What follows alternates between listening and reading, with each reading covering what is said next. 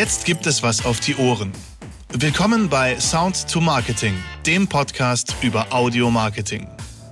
Professionalisierung der Podcast-Welt. Das war unser Thema im letzten Podcast.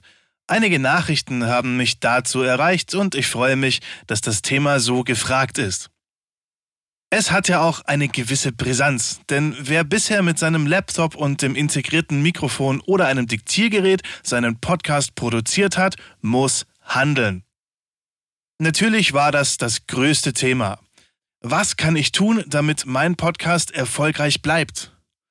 Beziehungsweise, was kann ein neuer Podcaster tun, damit sein Podcast erfolgreich wird? Aufgrund der Nachfragen habe ich ein paar Punkte zusammengeschrieben, die zu einem erfolgreichen Podcast führen können. Natürlich sollten diese Punkte umgesetzt werden, denn wie es so oft ist, funktioniert es nur, wenn man konsequent dabei bleibt. Dabei möchte ich allerdings auch sagen, dass diese Punkte keine Garantie für einen erfolgreichen Podcast sind.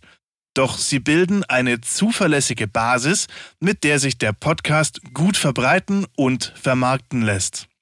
Darauf gehen wir dann in der nächsten Folge ein, denn ohne einen Plan im Podcast-Marketing bringt der strukturierteste und bestklingendste Podcast nichts. 10 Tipps für einen erfolgreichen Podcast. Der eigene Podcast braucht Qualität. Das gilt für den Inhalt und für den Klang. Damit du deine Themen glaubwürdig vermitteln kannst, ist es wichtig, einen professionellen Auftritt zu haben. Das gilt für das eigene Aussehen sowie für die Webseite und den Social-Media-Auftritt. Ganz besonders gilt es aber für den eigenen Podcast. Studien zeigen, dass viele potenzielle Kunden im ersten Schritt über Videos und Podcasts auf einen Experten aufmerksam werden, sich dann eine Meinung über die Person bilden und erst im letzten Schritt eine Beratung oder ein Seminar buchen. Und das lässt sich in jeglicher Richtung anwenden. Ob du Coach oder Berater bist oder ob du der Schrauberkönig bei Oldtimern bist. Oder auch, ob du einfach nur der coole Blockbuster-Jürgen bist, der die besten Rezensionen von Kinofilmen macht. Damit du den ersten Eindruck nicht verspielst, sind hier 10 Tipps für Inhalt, Technik und Podcastproduktion. Erstens. Mache dir einen Themenplan für mindestens fünf Folgen. Ein roter Faden ist das A und O. Ohne Themenplan wird das schwierig und anstrengend für die Zuhörer zugleich. Sonst springst du von einem Thema zum anderen, die Folgen haben nicht viel gemeinsam, bauen nicht aufeinander auf und führen ins Nichts. Das kann zwar dennoch schön zum Anhören sein, nur bindet es langfristig keine Hörer oder Abonnenten. Ein Beispiel. Du willst einen Podcast über gesunde Ernährung machen und Hörer bekommen, die sich dafür interessieren, ihre Essgewohnheiten umzustellen. Dann sollte dein Themenplan zielführend sein und nicht zu viel hin und her wechseln. Also nicht in der einen Folge über die Low Carb Diät sprechen und in der nächsten Folge sagen, welche Pulverchen und Pillen gut sind, sondern die ersten fünf Folgen vielleicht dem Thema Low Carb widmen. Welche Lebensmittel sind Low Carb und warum? Welche Rezeptideen gibt es? Wo kann ich Rezepte herholen? Was ist eigentlich die Geschichte hinter Low Carb? Eigene Erfahrungen oder ein Interviewgast zu Low Carb? Du siehst, fünf Folgen können sich schnell mit einem Thema füllen. Im Idealfall planst du sogar weiter, sodass du in den Folgen schon anteasern kannst, dass es nach dem Thema Low Carb zum Beispiel um das 16 zu 8 Fasten geht. Also, mache dir einen Themenplan für mindestens fünf Folgen. Zweitens, schreibe dir exakt auf, welche Kernpunkte du in den einzelnen Podcast-Folgen vermitteln willst.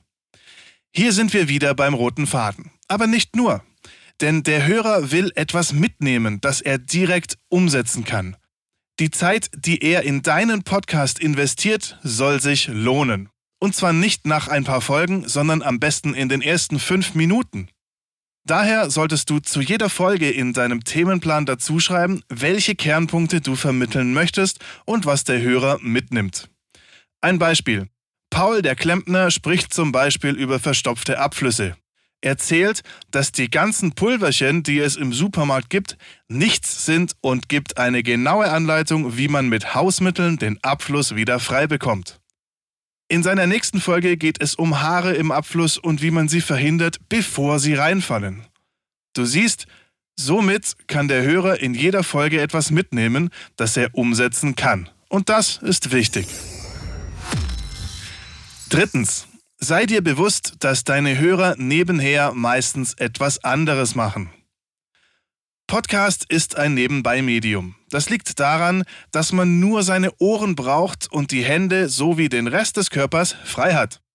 Man kann also bügeln, Autofahren, joggen, kochen oder sonst was tun. Das ist dabei nicht schlecht. Denn unsere Ohren funktionieren super und nehmen auch bei anderen Tätigkeiten nebenbei viel mit. Damit der Hörer aber nicht abdriftet, hilft es, immer mal wieder Hallo zu sagen. Also nicht im wörtlichen Sinne, aber es bringt was, den Hörer zwischendurch direkt anzusprechen.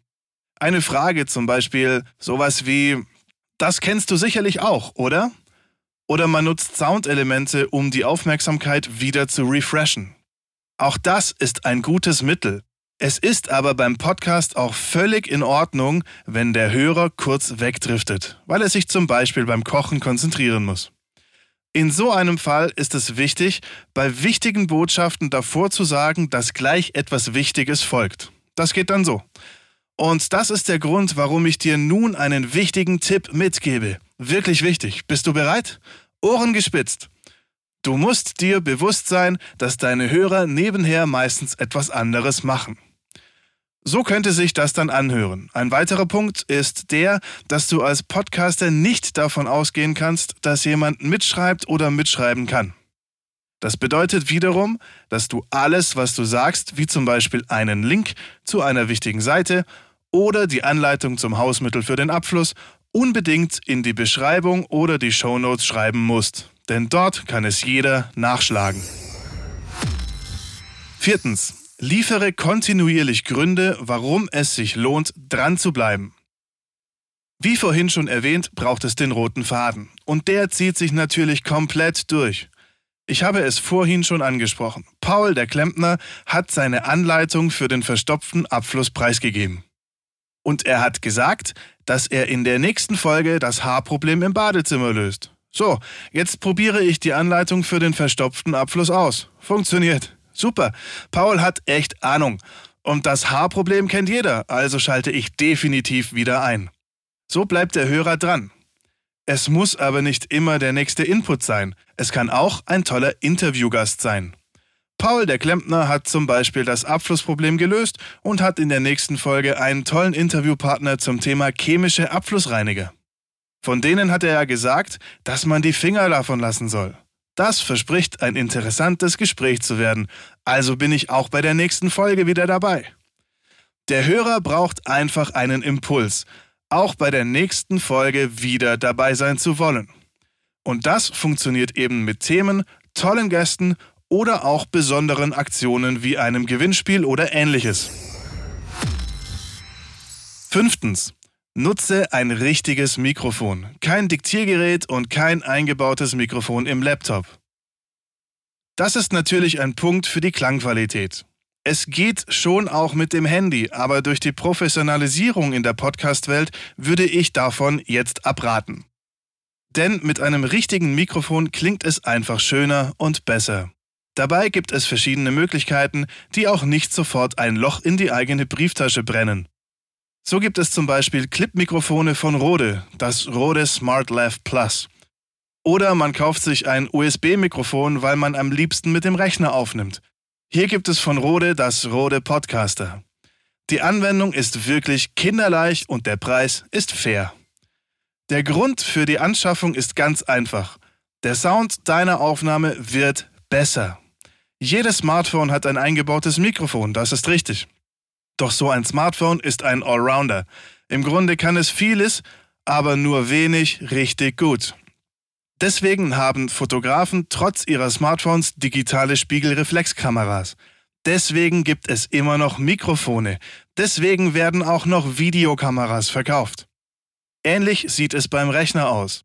Diese Optionen sind eingebaut, um mit der Webcam ein Videotelefonat zu führen, aber eben nicht um eine gute Sprachaufnahme zu machen. Bei Diktiergeräten oder mobilen Recordern ist es das gleiche. Die eingebauten Mikrofone sind okay, aber nicht gut. Und wer einmal in seinem Leben Singstar gespielt hat, weiß, wie okay mittlerweile verstanden wird. Ganz im Ernst. Ich saß nebendran, es klang echt schräg und auf dem Bildschirm stand okay. Aber ich drifte ab. Also, es gibt extra Mikrofone für Podcaster und gerade der Hersteller Rode oder Rode hat hier einiges im Angebot. Schaut euch dort einfach mal um. Es hilft der Klangqualität eurer Podcasts. So, jetzt sehe ich gerade, dass 10 Punkte für einen erfolgreichen Podcast in einer einzelnen Folge wirklich viel sind. Daher schließe ich die Folge an dieser Stelle und in der nächsten Folge behandeln wir die Punkte 6 bis 10. Ich fasse die Punkte nochmal in der Beschreibung zusammen und lasse dort auch einen Link zu den zwei angesprochenen Mikrofonen da.